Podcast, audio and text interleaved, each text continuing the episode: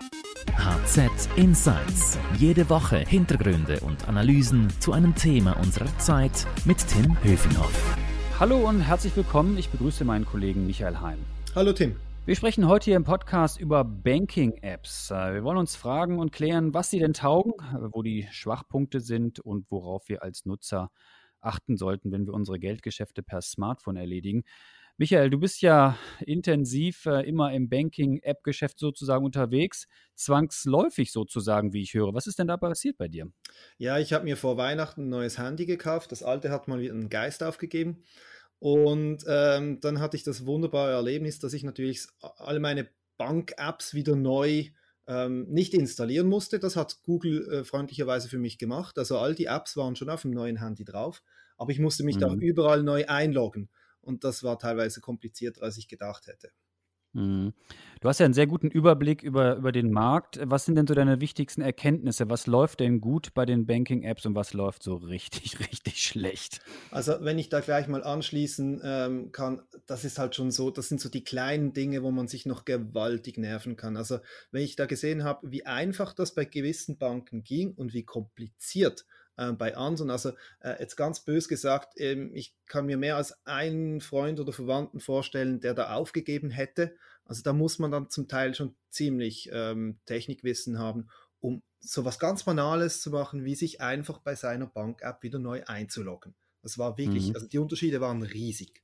Mhm. Bevor wir jetzt ins Detail gehen, kannst du vielleicht mal für so Leute, die sich nicht so gut auskennen wie ich zum Beispiel, mal erklären, worüber wir genau sprechen bei den Banking-Apps? Sind, das jetzt, sind das jetzt Apps, um, äh, um Geld zu überweisen, um den Kontostand abzurufen oder um zu bezahlen oder äh, um eine Hypothek abzuschließen? Oder worüber reden wir jetzt genau? Wir, wir reden über das, was eigentlich mittlerweile schon fast der Hauptverkaufskanal einer Bank ist oder ähm, es, viele Leute tätigen ihre Geschäfte mittlerweile wirklich nur noch übers Handy also das sieht man auch in den Zahlen, wie Kontos eröffnet werden oder wie Zahlungen aufgegeben werden. Und da hat jede Bank hat einfach so eine App. In der Regel ist das eine App und da kann ich den Kontostand abfragen, da kann ich Zahlungen aufgeben, ähm, da kann ich zum Teil Börsenhandel betreiben. Also das ist eigentlich so das, was früher in der analogen Welt, da gingen wir auf die Filiale, gaben da unsere Formulare ab und heute ist das halt in vielen Fällen die Bank-App.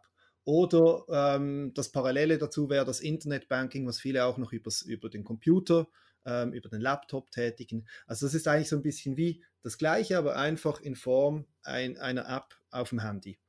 Und, hm, ich habe bei, einem Anbieter, bei einem Anbieter gelesen, rufen Sie den Kontostand ab und planen Sie auch Ihren Ruhestand, investieren ja. Sie. Also wird denn dieser Anspruch, der wirklich ja wirklich sehr groß ist, wird der eingelöst? Also ich sage jetzt mal, das Plan des Ruhestands, da sind noch nicht wirklich viele Banken so weit. Da geht es ja dann eigentlich in Richtung einer Finanzberatung. Also dass mir die App wirklich dabei hilft, ähm, wie ich meiner Spartes anlegen soll, wie plane ich, wenn es um den Ruhestand geht, dann wollen die Banken uns ja nicht damit helfen, was ich dann alles mache, wenn ich pensioniert bin, sondern es geht einfach darum, das Geld anzulegen, sodass ich dann auch noch was auf der Seite habe, wenn ich mal irgendwann pensioniert werden sollte. Ähm, da da gibt es noch nicht viel. Also es gibt da schon so erste Ansätze, vor allem auch aus dem Ausland, aber aus der Schweiz sieht man so langsam, wo du so halt, du gibst dein Einkommen ein, dann gibst du ein, wie viel Geld das du hast und dann zeigt es dir, was du eigentlich noch auf die Seite legen solltest, damit du dann bei deiner Pensionierung in etwa das gleiche Einkommen weiterhin hast, um mhm. in, gleichen Art, in der gleichen Art weiterzuleben. Bevor Aber wir vielleicht über also Bevor das ist wirklich noch, das, also um das rasch zu sagen, da, da gibt es noch nicht viel. Also es gibt erste Versuche, aber da müssen die Schweizer Banken definitiv noch zulegen, wenn sie da was erreichen wollen. Mhm. Ich wollte nur fragen, bevor wir über einzelne Anbieter sprechen, vielleicht so ein Mini-Fazit vorab.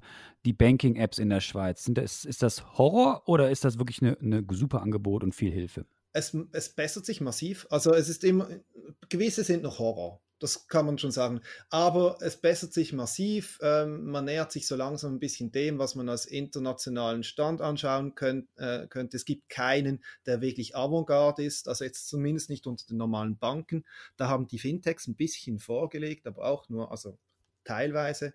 Ähm, aber es bessert sich massiv und ich habe mal mutig, wir, wir mussten ja äh, für die Handelszeitung wieder so Prognosen aufsetzen für 2020 und ich habe da mal mutig reingeschrieben, 20, äh, 2021 natürlich wird das mhm. Jahr, äh, in dem sich das Bank, äh, Banking per App etabliert. Äh, vielleicht mhm. ist da auch ein bisschen Hoffnung dabei, aber ich habe das Gefühl, es, es tut sich schon ein bisschen was im Moment.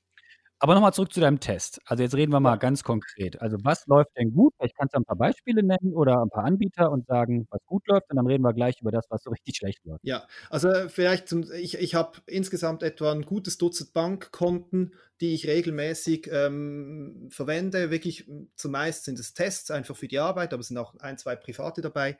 Und äh, da, die, die habe ich durchgetestet. Also da habe ich jeweils mich wieder neu angemeldet. Und das Positivbeispiel vielleicht ähm, wäre zum, zum Beispiel Zack von der Bank Claire, hat ja äh, viel zu reden gegeben in, in, letzter Zeit. Das ist so eine, eigentlich ein Online-Bankkonto. Und mhm. genauso funktioniert es auch. Also das war der Idealzustand. Ähm, ich glaube, wenn ich das richtig im Kopf habe, ich müsste noch ein bisschen spicken auf meinen Notizen, aber das lief bei Zack wirklich so, ähm, ich musste mich einloggen mit meinem Passwort und mit meiner E-Mail-Adresse ähm, und das war es dann eigentlich schon. Und also dann lief es schon. Also es ist wirklich so, wie man sich eine App vorstellt, wie wenn ich bei Amazon einlogge, um dann einzukaufen. Äh, so funktionierte das auch bei Zack. Ähm, das war sehr, sehr einfach. Und vielleicht das komplette Gegenteil. Also der Horror war die Zürcher Kantonalbank. Das muss ich wirklich so ähm, beschreiben. Also, dass das, wenn ich das alles jetzt dir erzählen würde, dann hätten wir den Podcast gefüllt. Ich war einen halben Nachmittag beschäftigt und Mach's äh, kurz. Äh, äh, ich versuch's. Also einfach nur um die Absurdität zu zeigen, um mich da auf dem neuen Handy einzuloggen, da brauchte ich erstmals äh, zwingend noch ein altes Handy wo, wo noch eine App installiert war. Also, ähm, weil ohne der hätte ich doppelt so viel Mühe gehabt. Vielleicht geht es ohne, bei mir ging es nicht ohne. Ich musste mich gleichzeitig auf dem Computer ins Internetbanking einloggen. Ähm, die ZKB hat zwei verschiedene Apps. Sie hat eine Security-App, ähm, um so QR-Codes zu scannen und die Bank-App. Das musste man separat neu freigeben. Ähm, damit ich das auf dem neuen Handy machen konnte, musste ich es zuerst auf dem alten Handy löschen. Das ist etwas, das man extrem ungern tut, wenn man nicht weiß, ob das neue dann wirklich funktioniert, dass man die alte Installation vorher aufgeben muss. Mhm. Ähm, da gab es Absurditäten mit e Endlosschleifen, wo es hieß, ich müsse was im Internet, äh, im E-Banking eingeben, ähm, was ich aber nicht konnte. Und dann kam ich immer wieder an die gleiche Stelle. Und wenn ich da nicht per Googlen ähm, irgendwann ähm, Videoanleitungen gefunden hätte. Also die ZKB hat selber noch Videoanleitungen gemacht, um mir zu helfen, wie das geht. Ähm, mhm. dann, dann hätte ich das bis heute nicht geschafft. Und äh, die mhm. Bank hat dann auch ähm, zugegeben, dass, dass dieser Prozess sehr kompliziert ist und sie sind daran, das zu vereinfachen. Und das soll dann, im, ich glaube, im Verlauf des Jahres soll dann eine neue Version kommen. Aber das ist einfach ein, ein klassisches Beispiel, wie das heute nicht mehr sein darf. Hm, das sind ja dann gute Nachrichten, dass Sie das auch erkannt haben. Sag mal, die Großbanken, also UBS und CS, die haben natürlich auch solche Angebote. Kann man generell sagen, dass die besser sind als die kleinen? Also die CS hat ja kürzlich auch ein CSX, heißt es, glaube ich, Angebot lanciert. Äh, hast du das auch getestet? Selbstverständlich. ich habe mir das Konto gleich eröffnet, obwohl ich ja schon äh, ein CS-Konto hatte, aber ich wollte den Unterschied natürlich sehen. Und das hat sich ein bisschen verbessert, muss man wirklich sagen. Es ist optisch kommt es ein bisschen leichter daher. Der große Unterschied ist aber wirklich, dass die, die CS auch den Kontoeröffnungsprozess vereinfacht hat. Also es war wirklich das Konto sehr schnell eröffnet. Also da, da sieht man immer auch noch Unterschiede zwischen den Banken. Und ähm, da hat die CS einen guten Schritt vorwärts gemacht. Ansonsten würde ich jetzt mal sagen, dieses CSX-Konto ist, was die Technik angeht, ist es einfach State of the Art. Das ist eine ein bisschen verbesserte App im Vergleich zum Vorgängermodell, zum normalen Konto oder der normalen App. Es ist vor allem von den Konditionen her ein großer Schritt vorwärts, weil so ein günstiges Bankkonto gab es bei der CS noch nie. Wird spannend sein, ob sie damit ein neues Konto, äh, Publikum erreichen können. Ähm, aber also wirklich wirklich großartig ist es jetzt auch noch nicht. Also es, wenn man das mhm. von der Usability vergleicht mit, mit internationalen ähm, Mobile-Banken, dann ähm, ist das immer noch sehr, ja, normal, solid. Du sprichst gerade die internationale Konkurrenz an. Ja. Also da gibt es ja viele Revoluts und wie sie alle heißen, die drängen in den Markt und die finden auch viele Kundinnen und Kunden hierzulande. Woran liegt das, dass die Schweizer Digitalangebote im Banking ja oft etwas rückständig sind? Äh, ist das so oder äh, lese ich nur die falschen Studien zum Thema? Nee, also ich würde schon sagen, die, die, die Schweiz war lange im, im Retail-Banking eigentlich sehr gut unterwegs, ähm, was Zahlungsverkehr angeht. Ähm, da mit lange meine ich jetzt wirklich, da musst du ein paar Jahre zurückgehen, aber da war der Schweizer Retail-Kunde eigentlich früh gut bedient. aber dann merkt man halt schon, dass die ähm, in den letzten 10, 20 Jahren das, gro das große Geld eher im Private Banking verdient haben mit den superreichen Kunden. Und da war das Retail für viele war so ein bisschen, das muss man halt machen, aber da haben sie nicht viel investiert. Also da floss auch nicht wahnsinnig viel Geld in die Entwicklung neuer Tools. Und, und ich glaube, deshalb sind da die Innovationen eher im, im Ausland passiert, in, in Großbritannien, aber auch in, in Ländern, die gar nicht so fürs Banking bekannt sind, wie, wie ähm, die skandinavischen Länder, Spanien. Ähm, da kamen plötzlich innovative neue Retail-Angebote und das hatte wahrscheinlich schon ein bisschen damit zu tun. Das waren dann oft auch Startups oder Firmen, die halt nicht in diesem ähm, sehr lukrativen Privatkundenbereich unterwegs waren. Mhm. Kannst du uns den Markt so ein bisschen erklären, also für Leute, die sich jetzt nicht jeden Tag im, im Banking-App-Bereich tummeln? Also wer sind die neuen Anbieter und was können sie? Also Yapil zum Beispiel oder, oder Revolut. Äh, was können die gut ähm, und was können sie vielleicht auch nicht gut? Also was die schon sehr gut können, ähm, das ist der Zahlungsverkehr. Also und mit Zahlungsverkehr meine ich vor allem auch das, ähm, das, das Koppeln des Kontos mit einer Kreditkarte, ähm, wo du jederzeit immer die Kontrolle hast, was wird über die Karte gebucht. Äh, kleines Beispiel, Revolut. Äh, wirklich jetzt gerade vor ein, zwei Tagen. Ähm, vermutlich wurde meine Kreditkartennummer gestohlen. Auf jeden Fall hatte ich äh, oh eine Buchung auf meinem Auszug, die ich nicht kannte. Da war plötzlich Son Samstagmorgen, glaube ich, war es, oder Sonntagmorgen, waren äh, 12 Franken abgebucht für irgendeine Transaktion bei Uber. Und ich war mhm. weder mit einem Uber unterwegs, noch ähm, habe ich was bestellt bei Uber Eats. Ich glaube, das lief über Uber Eats. Und äh, weshalb habe ich das gemerkt? Ich habe eine Push-Meldung bekommen auf meinem Handy, weil jedes Mal, mhm. wenn was über meine Revolut-Kreditkarte gebucht wird, kriege ich eine Push-Meldung. Und ich habe sogar schon eine Push-Meldung bekommen, als die Zahlung, ähm, also als da was registriert wurde. Da kam nämlich eine Meldung für eine Re äh, Reservierung also noch gar keine wirkliche Frankenbuchung. Das sehe ich da alles. Das heißt, eigentlich theoretisch, wenn ich ganz schnell gewesen wäre, hätte ich sogar dieses Konto schon sperren können, bevor dann effektiv diese 12 Frankenbuchung ähm, lief. Sowas mhm. kann ich bei der UBS nicht. Also, mhm. weil das ist einfach, ähm, es ist langsamer, ähm, es ist nicht so schnell. Und was heißt das für mich? Also ich, Revolut ist eine britische Bank, ich hatte da, ich habe da keinen persönlichen Kontakt zu. Das ist ein reines digitales Produkt, wenn du so willst. Aber ich habe sofort gesehen, dass da was läuft, was ich nicht kenne. Ich habe sofort die Karte sperren können. Ich kann da einfach mal die Karte kurz, sie nennen das einfrieren. Das heißt, wenn ich nicht ganz sicher bin, friere ich die Karte mal ein. Und wenn ich dann merke, doch ist alles in Ordnung, dann, dann taue ich das wieder auf und dann läuft die Karte normal weiter. Und das sind so mhm. kleine Dinge, die die Schweizer Banken erst so ähm, nach und nach jetzt auch einführen, weil sie gesehen haben, dass das eigentlich sehr komfortabel ist, wenn da der Kunde so eine direkte Kontrolle hat über sein, sein Payment. Und da sind, da sind diese Startups äh, fitter. Und da ist zum Beispiel auch eine Yapil, die macht das sehr gut. Oder die hat mhm. auch sehr gute, schon, ja. schon mittendrin im, im Sicherheit, äh, kein Problem, jetzt sind wir schon mittendrin im Sicherheitsthema. Sind Ihnen diese, diese Banking-Apps sicher? Gut, ähm, wie sicher sie sind, das wissen wir erst dann, wenn es erst zum ersten Mal zu einem ähm, Zwischenfall kommt, oder? Bis, bisher muss man sagen, ist wenig bekannt darüber, dass irgendeine Bank gehackt worden wäre. Ähm, es gab mal ein bisschen Gerede mit, mit, ähm, mit Revolut, mit dieser britischen Bank. Ähm, da gab es wohl mal so Phishing-Attacken, also wo ähm, Betrüger versuchten, an die Login-Daten der Kunden zu kommen. Es ist nicht ganz klar, wie sehr das, das gelang, aber das wurde zumindest mal diskutiert. Aber ist natürlich klar, also die, die Banken, die befinden sich da in einem Spannungsfeld. Mache ich es dem Kunden möglichst einfach und baue dann vielleicht eine Sicherheitsebene aus oder versuche ich das möglichst sicher zu machen und dafür hat der Kunde dann vielleicht halt diesen Ärger, indem er ähm, zweimal irgendwas eingeben muss oder noch jeweils noch einen ein SMS-Code eingeben muss. Ähm, das ist schon schwierig für eine Bank. Wie soll sie sich da verhalten?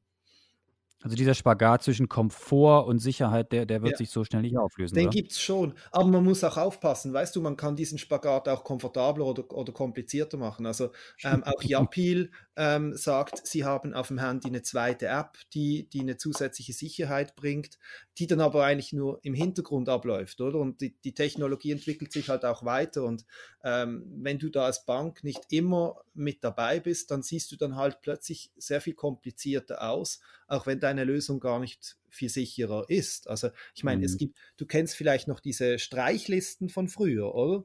Und ich sage jetzt von früher, es gibt immer noch Banken, die arbeiten immer noch mit diesen Streichlisten, wo du so ein, da hast du so eine Tabelle mit Passwortzusätzen und dann heißt es, früher musstest du die abstreichen, aber jetzt heißt es einfach, geben Sie jetzt noch den Code Q5 ein, oder? Das ja, funktioniert immer noch, das ist immer noch sicher, oder? Ja. Aber es ist halt nicht wahnsinnig komfortabel, weil da musst du immer irgendwo im Portemonnaie diese, diese kleine Karte dabei haben mit diesen ähm, Zusätzen. Kannst du uns vielleicht äh, als Bankennormalus vielleicht noch erklären, äh, was es für Tipps, Tipps gibt? Also worauf muss man achten, wenn man solche Apps nutzen will äh, oder vielleicht überlegt, zu einer anderen Bank zu gehen? Was sind da so die wichtigsten Erkenntnisse?